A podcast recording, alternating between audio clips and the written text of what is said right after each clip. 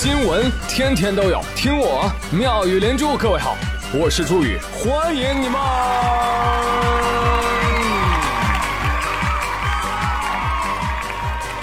谢谢谢谢谢谢各位的收听啦！朋友们，问一个问题哈，你有没有差点死掉的经历？有没有？有朋友说有啊，当年我妈差点就没看上我爸。嗯，长得哎呦，冯小刚长头发。哎，差点死掉，这就是个喜剧啊！但是如果你没死，你妈说你去死，这就是一个悲剧了。哦，真的烦死了！为什么打不掉？为什么有孩子这种讨厌的东西？它不就是个受精卵吗？谁会爱一个卵呢？爱个卵，去他卵的！哎，我们能不能把孩子送人啊？有的家庭没有孩子，我们这是在做好人好事啊！喂，哎，你也不用担心啊，以后如果有需要，那不还有受精卵吗？还可以再代孕一个。哎呀，这都是什么虎狼之词啊？哦，原来是爽言爽语写就的爽文呐！我呸！本周爽子之声引起了全社会的大讨论。但是呢，确实宇哥这个阅读能力有限啊，没有看懂微博上爽子想要表达的主要观点。真是听爽一席话，白读十年书。若是反复看，我变成了一头猪啊！我天哪，难道是我有阅读障碍吗？没有了啊，没有了，大家都很正常啊，就是爽子作文不及格，你知道吧？但是呢，这并不妨碍我们现在懂得了为什么说话不算数，叫爽约。为什么说话果断痛快了叫爽快？自己是爽翻了，无辜的孩子呢？恶劣的影响呢？谁来为这件事买单呢？哎，所以就有粉丝来问我了：“苏宇啊，你怎么看待这件事情啊？”哎，我还真有话说。退后，我要开始装。首先呢，我想相对客观的说一下哈。为什么要封杀人家？为什么要下架人家的作品？为什么各大品牌要急着解约？难道是为了签我吗？支付宝到账三点五亿。说回来啊，我觉得爽子小仙女啊，她还是个孩子呀啊！你说孩子他能有什么坏心眼儿呢？我为什么要这么善良呢？她不过就是一个刚满二十九岁的妙龄女婴。她只是抽烟喝酒骂人，她只是让别人打胎，但她还是一个好女孩嘛？全社会一定要这样怼她吗？对，请加大力度。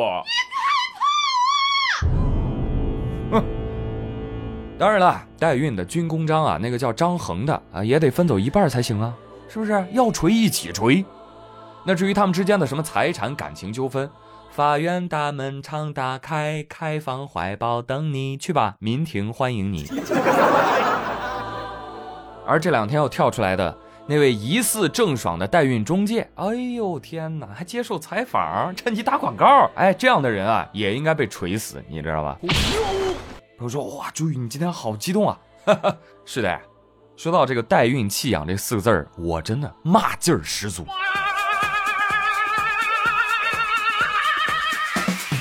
关于代孕啊，相信你们已经看过很多很多的背景资料了。那把它简单的翻译过来呢，其实就是器官租赁加人口买卖。哎，什么叫物化女性？你想想，代孕就是彻头彻尾的物化女性。呸！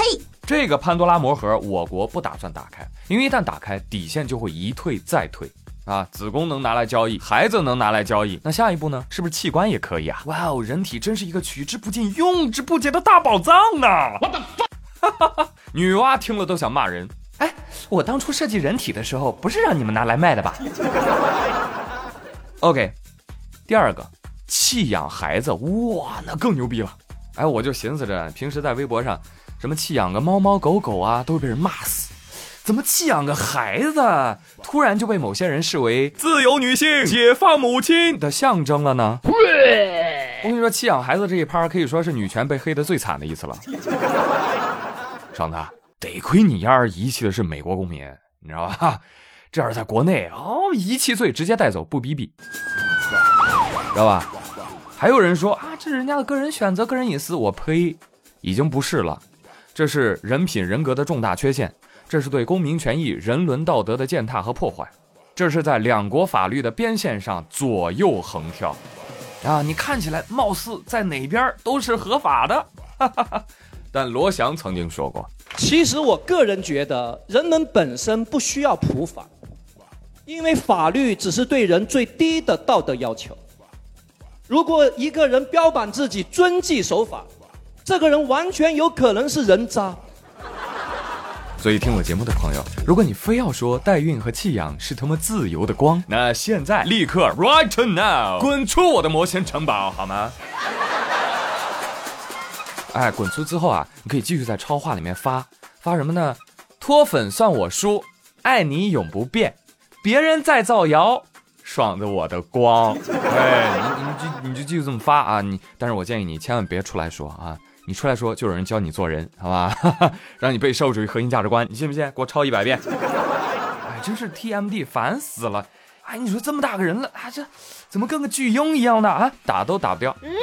哎，但是某些粉丝啊，你还别觉得委屈，小丑啊，竟是你自己，推手竟在你身边啊！话说，每一个倒下的明星背后，那都有一大群一大群无脑捧星的人啊！啊，每一个脑残粉都是埋葬明星的一颗浮尘，每多那么一个脑残粉，星光就会暗淡一些。星星崩溃，没有一颗浮尘是无辜的，知道吧？这就是著名的朱宇版雪崩理论啊！你品，你细品。而对于郑爽的理智粉们，想跟你们说，是时候说再见了。嗯，粉一个人真的不需要无条件的喜欢他的一切哦，真的。曾经的那些美好呢，你就当你就当错付了吧。啊，毕竟其实你们爱的也不是郑爽，是投射到郑爽身上的自己而已啊。哎，不针对郑爽粉丝啊，所有人追星其实都是这么回事儿啊，就是觉得啊，仿佛在星星的身上看到了更好的自己。所以说嘛，追星这个东西不爱就不爱，下一个更乖，是不是？咱们又不是他爹妈，没有义务抚养巨婴一辈子啊！毕竟爽子他爹妈都没有尽到为人父母的责任，我们接过来干嘛呀？哎，有兴趣的朋友可以自学。腾讯新闻谷雨工作室发了一篇此前对郑爽家人的报道，我看完之后不禁感慨：哎，爽子也怪可怜的。读几段原文给大家听一听啊。郑爽的妈妈刘艳，在郑爽一岁半起就控制着她的饮食，以防止郑爽变胖。牙牙学语的年纪，刘艳就把演员梦不断植入到郑爽的脑海当中。五岁起，刘艳正式开启了自己的十年计划，她一定要将郑爽培养成明星少年。学舞蹈的时候，刘艳就必须要进入到教室里面陪着她学。他就像疯子一样培养着郑爽，但是呢，他很少肯定郑爽，所以在幼年时让母亲满意成了郑爽最大的使命。唉，十二岁的时候，郑爽不明白父母为什么要抛弃自己，把自己独自丢到四川去学跳舞，但是刘艳把自己看成是送儿子上战场的母亲，她必须要让郑爽当上演员，有出息，过上富足的生活，而不是啊去上个什么没志气的班儿。一个月就挣那两三千块钱，而当歌星是刘艳长久以来的梦想。当郑爽一夜爆红之后，刘艳呢感觉到特别的幸福。她在电视里看到女儿的一个侧身，心里一惊，说：“哎呀，我们家姑娘怎么跟我年轻的时候一模一样呢？”你是什么时候瞎的？二零一六年的时候，郑爽带着母亲去洛杉矶学英语，顺便想缓和跟母亲的关系。到了美国，刘艳梳着一个楚雨荨式的歪辫子，跟女儿一起上下学。她觉得，自己人生最大的成就就是拥有女儿郑爽，而她最大的愿望，就是和郑爽交换人生，哪怕一年也行。哇，我感觉我在说一个惊悚片啊！是不是很吓人？是不是某些场景当中，仿佛也看到了你父母的几分影子呢？毫不留情地说，郑爽的妈妈就是一控制狂，他已经分不清自己的人生跟女儿的人生了啊！在他眼里，女儿就是他附属品啊啊，当做实现自己曾经梦想的工具人呢，是吧？甚至我觉得这个当妈的呀，都把自己活成女儿了啊，女儿反而是他妈，让让孩子不断满足自己的欲望，但是呢，却漠视孩子真实的感受和需求。我觉得，我觉得，就孩子不管多大，他都是有自尊心的。我都跟你说过一些问题，你就非得把往死里找我。可是你们给我最基本的尊重了吗？所以我只能用“畸形共生”这四个字来形容这段亲子关系了。你说这样养育出的孩子，他会爱这个世界、爱他人、爱孩子，甚至爱他自己吗？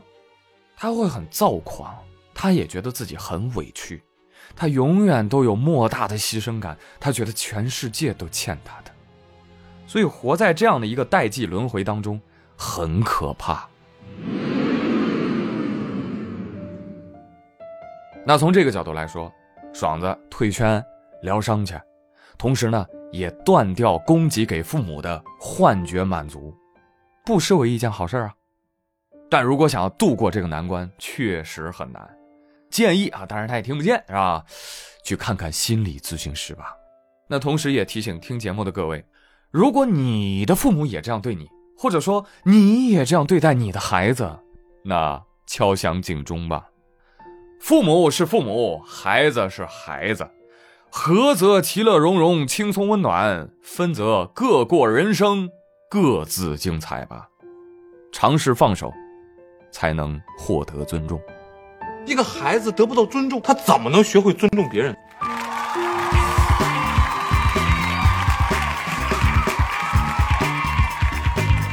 好了，朋友们，本期节目的上半部分就到这里，接下来为各位继续送上好听好玩的社会新闻。